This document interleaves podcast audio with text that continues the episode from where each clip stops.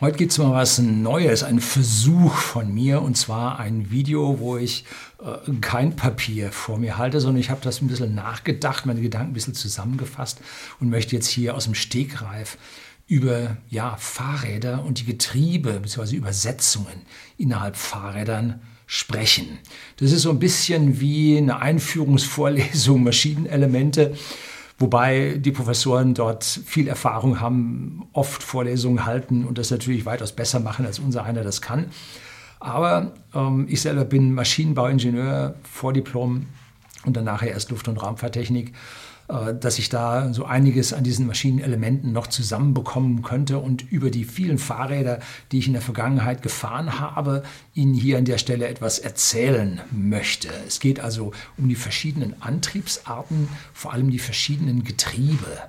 Ja, Planetengetriebe, äh, Zweiwellengetriebe, Kettenübersetzungen, Kettenschaltungen und all diese Dinge, was da die Vorteile sind, was da die Nachteile sind und vor allem, wie die geschichtliche Entwicklung bei diesen Dingen vor sich gegangen ist. Das wird heute etwas längere Sache. Ich habe ein bisschen am Abend mal im Tablet geschaut, ob ich da Fotos und äh, Dinge zeigen kann, Bilder zeigen kann. Ja, es gibt ausreichend Informationsmaterial, was man copyrightfrei oder mit Angabe der Quelle verwenden darf. Also da kann ich Ihnen auch schöne Beispiele zeigen und auch Bilder von den Rad, Radrädern, äh, die ich gemacht habe, dass wir also da dann schon eine gewisse mentale Vorstellung davon bekommen, wie das alles funktioniert. Also heute geht es ins Detail bei Fahrrädern und ich bin sicherlich an vielen Stellen nicht so gebildet, exakt und im Thema drin, wie das ein richtiger, toller Radfahrer, der sich Jahrzehnte um sein eigenes Bike mit Übersetzungen und Tüfteleien und Vor- und Nachteilen gekümmert hat, drin.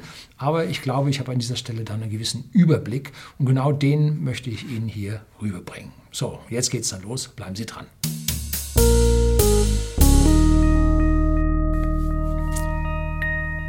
Guten Abend und herzlich willkommen im Unternehmerblog, kurz Unterblog genannt. Begleiten Sie mich auf meinem Lebensweg und lernen Sie die Geheimnisse der Gesellschaft und Wirtschaft kennen, die von Politik und Medien gerne verschwiegen werden. Und heute ist jetzt nicht so ein Geheimnis, was ich Ihnen hier mitteile, sondern nur eine Einordnung von diesen verschiedenen Übersetzungen und Getrieben, die wir heutzutage in den Fahrrädern finden. Und da muss ich dann ganz früh anfangen, wie es denn überhaupt mit Fahrrädern losgegangen ist. Das erste waren Laufmaschinen. Das waren zwei Räder, das vordere gelenkt, das hintere nicht, mit einem Sattel dazwischen und man hat mit den Füßen sich abgestoßen. Das sieht man heute bei den kleinen Kindern, die da schon mit anderthalb, zwei Jahren mit diesen Laufrädern durch die Gegend rollern.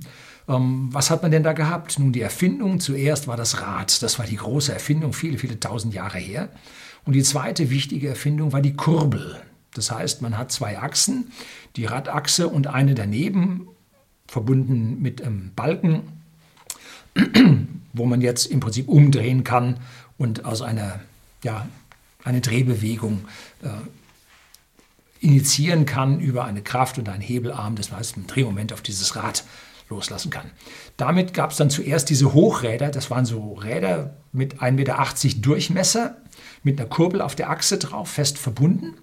Und da muss man hinten ganz vogelwild aufsteigen und fuhr dann damit. Und die Übersetzung fand statt durch die kleine Kurbel zu dem großen Raddurchmesser. Und das bei den damals schlechten Straßen mit Straßenlöchern und Kies und Zeug. Das war eine schlimme oder schwierige Geschichte, hier auf diesen großen Fahrrädern äh, zu fahren. Dann wurde es besser mit der Erfindung des Kettentriebs. Das heißt, man hat vorne ein Zahnrad mit der Tretkurbel und hinten ein Zahnrad am Hinterrad. Und dazwischen hat man ein Übersetzungsverhältnis und wenn man vorne tritt, dann dreht sich das hinten entsprechend schneller. Das war ein ganz, ganz großer Schritt nach vorne. Aber Problematik war, wenn es bergab ging, dann schob es einem über die, die äh, weg und äh, man nahm die Füße hoch und dann drehten die. Und dann musste man warten, bis langsamer wird, bis man das dann wieder einfangen konnte. Und da dauert es nicht lange, bis man dann den Freilauf erfand. Die Freilaufnarbe im Hinterrad wo im Prinzip dann, wenn das Hinterrad schneller dreht als das Kettenrad, das knack, knack, knack, knack, knack, knack, knack, dann über diese Mitnehmer, diese Fallen, die da äh, einschlagen, dann hinweg dreht. Und dann hört man über dieses Klack, wenn diese Fallen sich äh, bewegen und darüber springen. So, und dann dauert es auch nicht lange, bis man dann hinten rein dann noch einen Rücktritt einbaute. Das heißt, wenn man rückwärts trat, wurde in der hinteren Narbe dann gebremst mit einer Trommelbremse, einem Kegel. Und äh, da entstand dann die sogenannte Torpedo-Freilaufnarbe, die ich glaube 1905 oder irgendwann um die Zeit erfunden wurde und die stammte von Fichtel und Sachs, die damit richtig groß wurden im Laufe. So, da hatte man jetzt also eine Narbe, äh, zum Treten, äh, zum Freilauf und zum Rückwärtsbremsen. Und vorne hatte man meistens so ein Gestänge und hat mit so einem Gummi äh, auf dem Reifen vorne Schutzblech ein Loch reingemacht und da ging dann die Stange runter. Und dann hatte man am Rand so einen Hebel mit einer Übersetzung und die Stange runter und dann bremste das auf dem Gummi des Vorderrades, doppelter Verschleiß, weil es bremst unten am Boden und es bremst oben am Belach. Also das war zwar, aber man hat damals ja weniger getreten, äh, weniger gebremst, mehr getreten. So, dann jetzt in meiner Familie das erste Rad, was ich sah, war das Rad meines Vaters und das war ein Kriegsrad. Das war Vogelwild. Das hatte hinten drei Zahnkränze. Da habe ich dann meinen Vater gefragt, so drei Zahnkränze, was sind das? Und so sagte er, ja, das war eine Kettenschaltung. Da konnte man vorne vom großen Rad hinten die Kette auf die drei äh, Zahnräder hinten unterschiedlich drauf machen, konnte man unterschiedlich schnell fahren damit. Äh, und beim Berg rauf hat man auf das große Rad hinten geschaltet, beim Berg runter auf das kleine Rad. Und dann gab es einen Kettenspanner, der das dann spannte. Und der ging im Krieg irgendwann kaputt. Dann hat man den ausgebaut, dann wurde die Kette gekürzt und jetzt lief der auf dem mittleren Zahnrad und das war mal eine Kettenschaltung. Der hatte vorne eine Leuchte mit Verdunklung für den Krieg und so. Also, und äh, ganz toll, äh, das vordere Schutzblech war ein Rückblech. Das ging voll rum und vorne runter bis, bis zum Boden das Blech war wohl, Schussblech vorne war wohl kaputt gegangen und dann war ein Rückblech übrig, ich habe mir das da angebaut. Schaute aus, schwarz, matt, dreckig, schmutzig. Ja, gut, war ein interessantes Rad. Ich selber hatte eins äh, mit so einer Torpedo-Freilauf. War damals, was war das, 24er oder sowas? Ja, 20er, 24er, 24er. Und dann kam irgendwann mein Vater an und hatte eine Torpedo-Dreigangnarbe. Und die hat er dann selber eingespeicht. Ähm, war eine Mordsarbeit, da erstmal alle raus und dann musste er dann die Speichen alle kürzen, weil die ein bisschen größer im Durchmesser war, aber die alle abgesägt und dann ging da die, die Schraube nicht drauf. Äh, zum, und dann mit dem, Ket, äh, mit dem Speichenspanner dann das ganze Ding und dann mit dem Schraubstoff eingespannt und dann mit Kreide geguckt, wo ist der Schlag nach oben, nach unten und dann nachgespannt. Äh, durfte ich dabei sein. Wahnsinnsarbeit. Und wie funktioniert nun so eine Narbe, so eine Dreigang-Narbe hinten. Hat man vorne so einen Schalter, da muss man fester reindrücken bis auf 1 und dann klack, klack konnte man ganz locker hochschalten auf 2 und 3. Nun hinten drin in dieser Torpedo-Freilaufnarbe kam nun dieses Torpedo-Dreiganggetriebe rein. Fichtel und Sachs zwischen 1960 und 1980 war praktisch jedes Fahrrad in Deutschland und großen Teilen Mitteleuropas mit so einer Dreigang-Narbe von Torpedo von Fichtel und Sachs ausgestattet. Und ein Riesengeld mitgemacht, groß geworden bis man dann nachher äh, Radfahren aus der Mode kam und dann auch mehr motorisiert gefahren wurde. Auch ich hatte dann ein Mofa und war das Rad nicht mehr angesagt und so. Und da änderte sich dann die Gehirnsgeschichte. Aber äh, da war diese Torpedo-Dreigangnarbe. Da gibt es ein ganz, ganz tolles Video über, glaube ich, entweder ein, ein Fichtel und Sachs 5 oder sogar 7-Gang-Getriebe. Gebe ich Ihnen unten in die Show Notes rein. Äh, schauen Sie sich das an. Der Mann erklärt das wundervoll, wie das funktioniert. Das Besondere daran ist, Sie haben jetzt eine zentrale Achse, auf der ein Zahnrad sitzt. Auf dem Zahnrad sitzen jetzt wieder drei Zahnräder im 120-Grad-Winkel. Ich gebe Ihnen hier mal ein Bild von einem Umlaufgetriebe, so heißen die maschinenbauerisch, werden auch im Volksmund Planetengetriebe genannt. In der Mitte hat man ein Sonnenrad, außen hat man Planetenräder und dann ganz außen hat man ein Innenzahnrad. Und da äh, dreht sich das jetzt drin, hat mehrere Freiheitsgrade. Äh, und das Bild, was ich Ihnen jetzt zeige aus Wikipedia, das ist ein Umlaufgetriebe mit vier Planetenrädern. Bei dieser Fichtel und Sachs sind drei drin, alles sehr klein gebaut. Und jetzt kann man diese drei Wellen oder diese drei Rotationen kann man unterschiedlich miteinander verschalten. Ähm, man kann die so blockieren, dass es einen 1 zu 1 Durchtrieb gibt, das dann halt Gang durchtreiben. Man kann aber auch äh, an den an den Käfig für die Planetenräder kann man also anschließen. Da hat man eine andere Übersetzung und so kann man diese drei Gänge dann durchschalten und das wird gemacht äh, über diesen Seilzug und innen drin eine Feder, äh, wo man dann dagegen drückt. Und wenn die Gänge nicht ganz reingingen, konnte man die Länge von dem Bautenzug verstellen und hatte dann dieses Dreiganggetriebe. Schauen Sie sich das an, dieses Fünf- oder Siebenganggetriebe, weiß ich nicht mehr genau, wie das, äh, was das für ein Getriebe jetzt war. Ich habe mir das kurz angeschaut, er erklärt das ganz, ganz toll. So, da hatte ich also jetzt dann dieses Getriebe drin und das wechselte ich dann, als ich größer wurde, das Rad zu klein war, dann auf ein großes Rennrad mit einem Zehngang-Getriebe. Vorne zwei große und hinten fünf kleine. Und die großen vorne zu schalten war richtig scheiße. Da sprang die Kette nämlich öfter mal runter. Man versiffte sich dann die Hose und so weiter. Und hinten die fünf, die schalteten sich eigentlich ganz gut.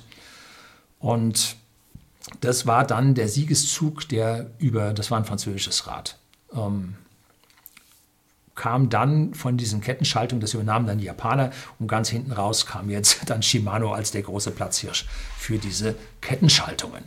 Ein Kettenrad ist jetzt was anderes als ein Zahnrad. Ein Kettenrad hat nämlich eine kreisförmige Öffnung, wo die Kettenglieder drin liegen oder die Stege der Kettenglieder drin liegen.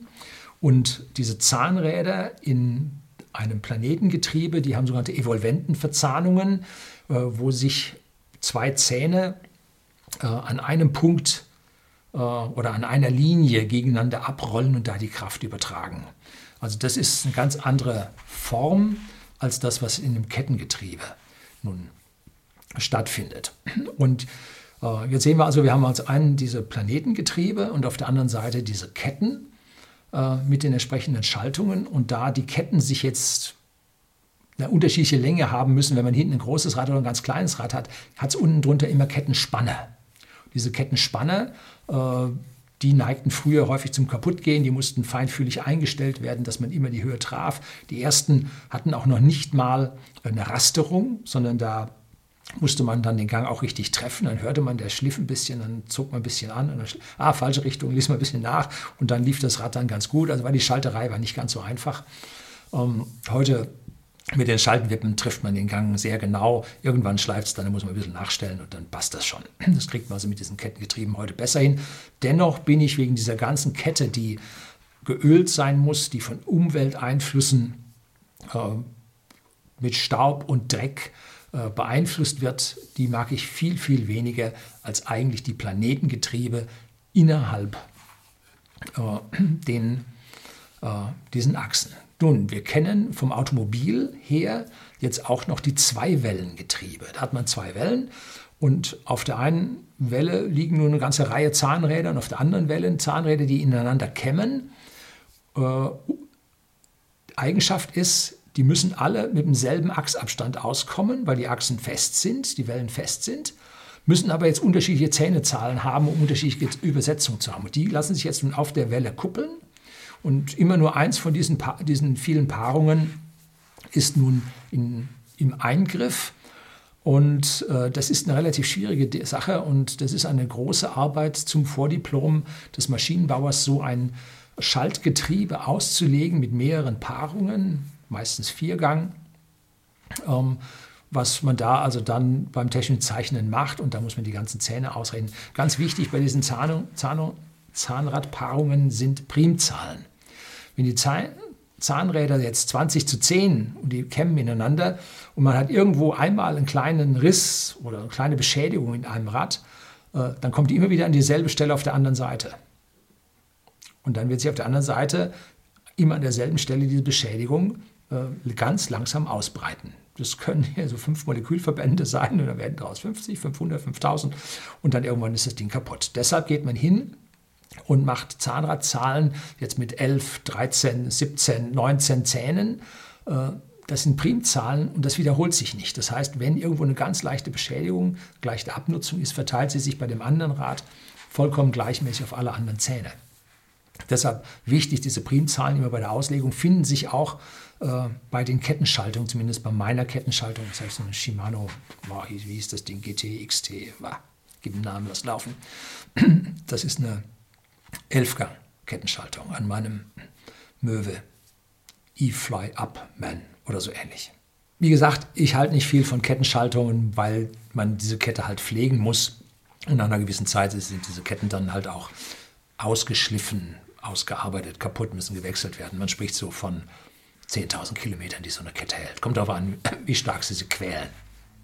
Die E-Bikes, die quälen die Kette mit den Mittelmotoren, die quälen die Kette ganz besonders, weil da die volle Last drüber geht. Wenn sie einen Hinterradmotor haben, dann quält es die Kette nicht, weil die Kraft der Motor hinten auf das Rad bringt und sie mit der Kette vorne weniger Lasten übertragen müssen. Gut, aber Pflege muss sein, Öle muss sein, dann irgendwann müssen sie das Ding mal richtig entölen, den ganzen Schmutz mit rauswaschen äh, und dann wieder neu einölen, damit die Kette dann hält. Ne? Also das hat schon der Teufel gesehen. Und meine Frau und ich, wir hatten zwei Fahrräder. Ich versuche jetzt mal die Bilder davon zu bekommen, äh, nochmal rauszusuchen. Und zwar waren das Birdies von Müller und Reise oder Riese, weiß ich nicht mehr. Äh, das waren so mit so ganz kleinen Rädern, die man zusammenlegen und in den Kofferraum packen konnte. Äh, haben wir gemacht, sind wir auf Urlaub mitgefahren, haben sie aber viel zu selten dann rausgeholt, weil dieses Rausfummeln, Aufklappen nicht ganz so einfach ist. Die Ketten schmieren dann darum, äh, hat uns nicht so gefallen. Wir haben es in zwei Urlaube mitgenommen und dann haben wir gesagt, im Hotel kriegst du eh Räder, was sollst du das Ding dann auch mitnehmen? Äh, ist ja so. Ne? Und das eine dieser Räder hatte eine Kettenschaltung und das andere hatte eine Namenschaltung. Beide von Shimano, beide funktionierten sehr gut. Und das mit der Nabenschaltung hat mir also weitaus besser getaugt, fand ich weitaus besser. Übersetzungsverhältnis ist sehr, sehr ähnlich.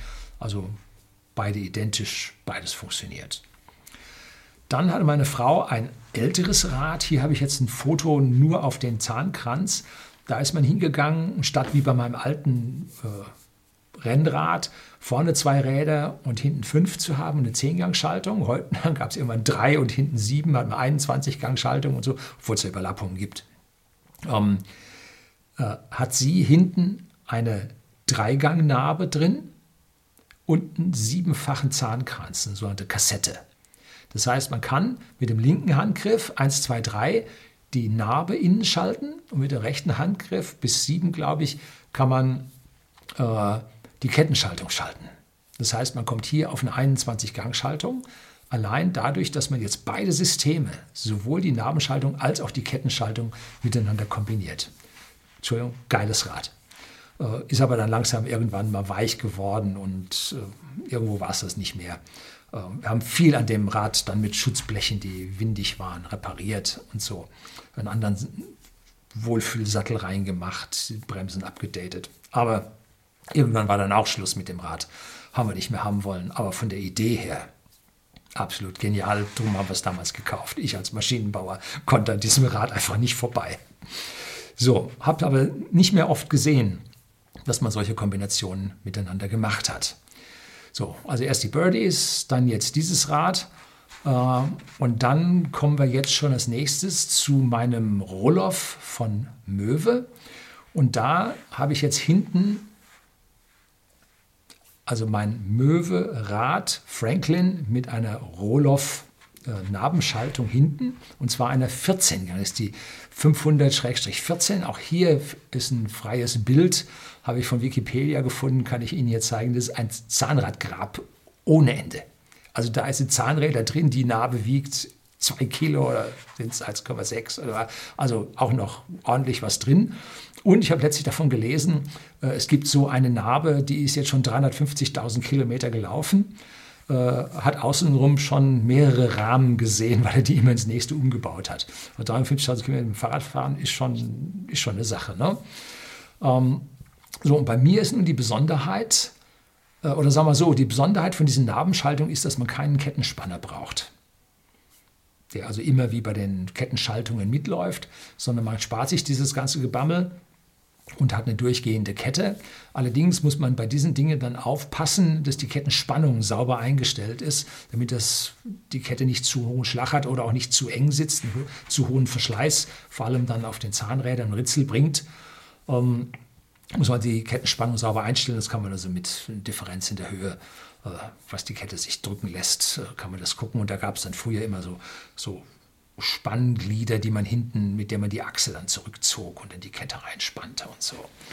Ja, heute, wenn die Kette ausgeschlagen ist, heute hat man eine richtige Länge und wenn die Kette ausgeschlagen ist, muss man eine neue kaufen. Sind noch nicht mehr so teuer, obwohl sie wieder teurer geworden sind. So, und äh, diese Rohloff Kettenschaltung hinten. Ich habe mit der Frau Rohloff ein nettes Telefonat gehabt, weil ich mit, äh, eigentlich äh, eine Rohloff-Schaltung mit dem Riemen haben wollte. Weil Kette mag ich nicht, wie gesagt, und einen Riemen muss man nicht ölen, hat man das ganze Zeug nicht dabei. Mit Riemen. Und dann hat die Frau Rohloff mir sehr sauber erklärt, dass die Wirkungsgrade von den Riemen halt nicht so doll ist, weil man immer das Gummi biegt. Und dieses ständige Walken des Riemens äh, führt halt äh, ja, zu Verformung im Riemen, damit zu Wärme und damit zu Wirkungsgradverlust. Und deshalb sollte man eine Kette nehmen, weil die genau an der Stelle, wo sie sich biegt, hat sie ein Gelenk drin. Ne? Also da sind dann die Wirkungsgradverluste über die Kette sind weitaus niedriger als über den Riemen. Das ist ganz klar. Und deshalb habe ich mich dann für die Rohloff mit dem Riemen entschlossen. Und dann konnte ich auch vorne den Sci-Fly-Antrieb nehmen. Das ist ein Tretkubbelantrieb, der im Hochoval tritt, nicht im Kreis wie ein normales Fahrrad, sondern im Hochoval und dabei noch veränderliche Längen in den Hebelarmen der Kurbeln hat. Und das ist ein hochgeniales Teil. Ich liebe es ohne Ende, weil es das Treten erleichtert. Sie können den Energiesatz damit nicht überwinden oder außer Kraft setzen. Wenn Sie den Berg hochfahren wollen, müssen Sie da hochtreten. Das gibt's. Also sie müssen die Masse äh, diese entsprechende Höhe bewegen. Und der Tretantrieb hilft ihnen nicht dabei. Das Einzige, wobei er ihnen hilft, ist, äh, er hilft ihnen, dass sie im besseren Bereich treten. Diese festen, ovale Blätter, die es gibt, die sind nicht gut. Äh, da hat man dann falsche Hebelarme. Äh, wenn man nämlich dann tritt, hat man die kurzen Hebelarme. Man muss das Hochoval haben und dabei die langen Hebelarme haben, dass dann der Todpunkt möglichst kurz ist. Also das Ding funktioniert super, kann ich nur höchstens äh, hochgradig jedem empfehlen. Äh, anfangs eiert man so ein bisschen darum, weil das kein Kreis ist. Man gewöhnt sich sehr schnell dran. Jetzt, wenn ich wieder ein normales Rad von meiner Frau fahre, komme ich jetzt gleich nachher dazu, äh, mit dem Piniengetriebe, äh, dann merkt man auf einmal, da hat man so ein Toddick drin. Auf einmal klackt, man ganz anders gewohnt, man muss sich wieder an die Kreisbewegung gewöhnen. Ich habe mich an dieses Hochoval gewöhnt. Perfektes Fahren, sehr, sehr ruhig. Und wenn man jetzt dieses Oval, dieses Hochoval hat, mit dem man tritt, dann hat man äh, eine veränderliche Kette. Wenn man also im Hochoval tritt, dann braucht man vorne mehr Kette. Hat man im liegenden Oval hat man vorne weniger Kette und hinten entsprechend äh, muss ein ganz bisschen ein Kettenspanner drin sein, sodass ich bei meinem Rohloff-Antrieb an dem Franklin tatsächlich auch einen Kettenspanner drin habe, der ganz leicht arbeitet. Gut, man kann nicht alles haben, drum ist das so geworden. Ähm, und dann als nächstes kam bei mir das äh, E-Fly-Up-Man, so heißt das, glaube ich. Ähm, und das hat jetzt einen Nabenmotor im Heck, relativ großer Oschi, ähm, den man sicherlich vom Gewicht her nicht in die Berge hochfahren will. Sage ich immer dazu, das ist ein Trekkingrad, mit dem ich nicht ins Gebirge gehe. Ins Gebirge möchte ich einen möglichst kleinen Motor haben, da würde ich einen Mittelmotor nehmen. Auch wenn der Mittelmotor dann am Ende eine viel, viel höhere Last auf die Kette bringt und die Kette viel stärker verschleißt und man sie viel öfter wechseln muss. Ähm, doch da im Gebirge wäre das zu bevorzugen, ähm, besonders wenn dann die Geschwindigkeiten sehr langsam werden. Denn der Elektromotor braucht eine gewisse Geschwindigkeit, damit er ordentlich funktioniert. Ähm, und wenn man jetzt äh, schnell vorne im Tretkurbelbereich wie immer tritt, dann hat man die Geschwindigkeit, hat das entsprechende Drehmoment vom Motor. Wenn man ganz langsam fährt und hinten das Hinterrad langsam dreht, dann tut sich der Motor an der Stelle schon schwerer. Wenn man allerdings auf der Ebene fährt, im Bereich von 20 bis 25 Kilometer pro Stunde, dann hat man den Motor sauber im optimalen Bereich laufen und alles in Ordnung. Und drum, ich gehe nicht ins Gebirge, habe ich keinen Bock zu. Äh, ich habe hier meine Ebenen, habe einen oder zwei Berge, wo ich dann runterfalle bis auf 18. Ein Berg habe ich, da geht es runter bis auf 11 Kilometer pro Stunde. Ähm, da komme ich mit diesem Heckmotor super klar und ich entlaste meine Kette damit. Hinten eine 11-Gang-Schaltung drauf mit einem riesen Ritzel hinten für den Berggang. Äh, und bis zum kleinsten Ritzel runter und die schaltet sich super durch. Da gibt es auch die Schnellschalter, dass er vier Gänge auf einmal springt. Also diese Shimano ist dort eine sehr, sehr schöne Geschichte. Ja, Roloff äh, mit E-Bike hinten geht nicht. Nabenmotor vorne, schwierig. Hm, wollte ich eigentlich umbauen, aber habe ich dann gesagt, meine ich, irgendwo muss man Drehzahlabnehmer haben und so. Nee, habe ich das so gelassen, wie es war äh, und habe dann das andere E-Bike als solches genommen. So, jetzt kommen wir zum letzten, neuesten Bike von meiner Frau. Und da habe ich was ganz Besonderes äh, für sie ausgesucht. Und zwar sollte das Rad A leichter sein, weil sie nicht so schwer ist wie ich. Ähm, jetzt habe ich an ein leichtes Mädchen gedacht, aber das ist jetzt unfair. Nein, ähm, wir sind Seelenverwandte, sie versteht solche Scherze. Ähm, das Rad sollte also leichter sein. Und so ein E-Bike, und es sollte ein E-Bike sein, weil mit ihrem normalen zu meinem E-Bike, da kommt sie nicht mit. Ähm, und wenn wir dann mal länger fahren, dann sagt sie, sie trainiert zweimal die Woche mit ihrer Fitnesstrainerin. Sie braucht ja jetzt nicht noch mehr, sondern für sie ist das mehr eine touristische Veranstaltung, mit dem Fahrrad zu fahren. Also muss es ein E-Bike sein. So. Und dennoch sollte es leicht sein. Jetzt hat sie da Auslegungsprobleme, Designschwierigkeiten. Und damit äh, habe ich jetzt wieder von Möwe das wie heißt es denn? Er oder so. Ich schreibe Ihnen das hier jetzt unten rein. Ich kann es mir nicht merken. Ähm, das ist ein Damenrad und hat jetzt vorne in der Tretkurbel ein Getriebe drin. Und zwar ein Pinion-Getriebe. Pinion, das sind Ingenieure aus dem Umfeld, glaube ich, von Porsche. Und das ist jetzt ein Zweiwellengetriebe mit diesen Zahnradpaarungen dazwischen. Während bei der Roloff hinten drin drei Planetengetriebe mit jeweils fünf, also haben wir mindestens 15 oder 18 Zahnräder da hinten drin hat. Wenn man es auf die untersten Gänge stellt, dann hört man sie sogar malen, das letzte Vorgelege. Ähm, so hat man hier jetzt ein Siebengang äh, Zweiwellengetriebe mit diesen Zahnradpaarungen, ähm, die im Prinzip, man tritt auf dem einen und ab dem Getriebe sitzt dann das Kettenrad drauf nach hinten und das Kettenrad ist jetzt ein Riemenrad. Man hat also ein Zahnriemen, Carbon-Zahnriemen von Gates. Das ist Marktführer, einen anderen habe ich noch nicht gesehen. Der hat in der Mitte eine Führung, einen Steg, wo das, äh, Zahn, äh, das Riemenrad eine Einkerbung hat, dass der nicht links oder rechts runterfällt. Und dann hat er Zähne, die Last übertragen. Und dieses Rad ist dann auch noch aus Kunststoff ähm, sodass dieses Ding vergleichsweise leicht ist. Auch wenn jetzt dieses Getriebe unten schon ein Kilo hat oder 1,2, ähm, ein normaler äh, äh, Radellagerung unten hat auch ein bisschen ein Gewicht. Ähm, also das hat schon da ein Gewicht, aber jetzt mit dem Riemen geht es nach hinten und der Elektromotor sitzt wieder hinten im Rad. Ich liebe das. Und da ist jetzt ein Male drin. Also Male kennen Sie von als Automobilzulieferer. Die haben sich jetzt elektrisch auch aufgestellt und haben da einen genialen Antrieb, der jetzt hinten auch weniger Gewicht hat und kleiner ist. Kleiner hat jetzt ein Problem mit dem Drehmoment. Je größer der Hebelarm beim Elektromotor ist, umso größer ist der Drehmoment. Meiner hat so einen Durchmesser, bestimmt. Und der hat jetzt so einen Durchmesser. Da muss man also jetzt höherwertige Magnete, Permanentmagnete einsetzen, um hier auch ein ordentliches Drehmoment hinzubekommen. Ähm, ist aber leichter. Und das war Designkriterium für das Rad meiner Frau, es muss leichter sein, dass sie es leichter handhaben kann. Jetzt haben wir also einmal da beim Elektromotor, und sie ist jetzt auch nicht die, die ins Gebirge will, wie gesagt, touristisch, ne? Ähm, dass wir also hier dieses hohe Drehmoment an der Stelle nicht brauchen. Und äh, im vorderen Holm, im unteren Holm des Damenrads, ist so ein Doppelunterholm, äh, sind jetzt die Batterien innen drin. Und die haben jetzt nur 250 Wattstunden. Typisches Radl hat 400 bis 500 Wattstunden als Akku, ein E-Bike. Und meins hat äh, 625 Wattstunden, äh, weil es einfach in Summe ein gutes Stück schwerer ist und man dafür dann auch mehr Energie braucht, weil auch die äh, Rollreibung bei dem Rad stärker ist und äh, durch das höhere Gewicht des Motors und des Sci-Fly-Antriebs das Ding schwerer ist. äh, hat man da halt dann 625 Wattstunden rein.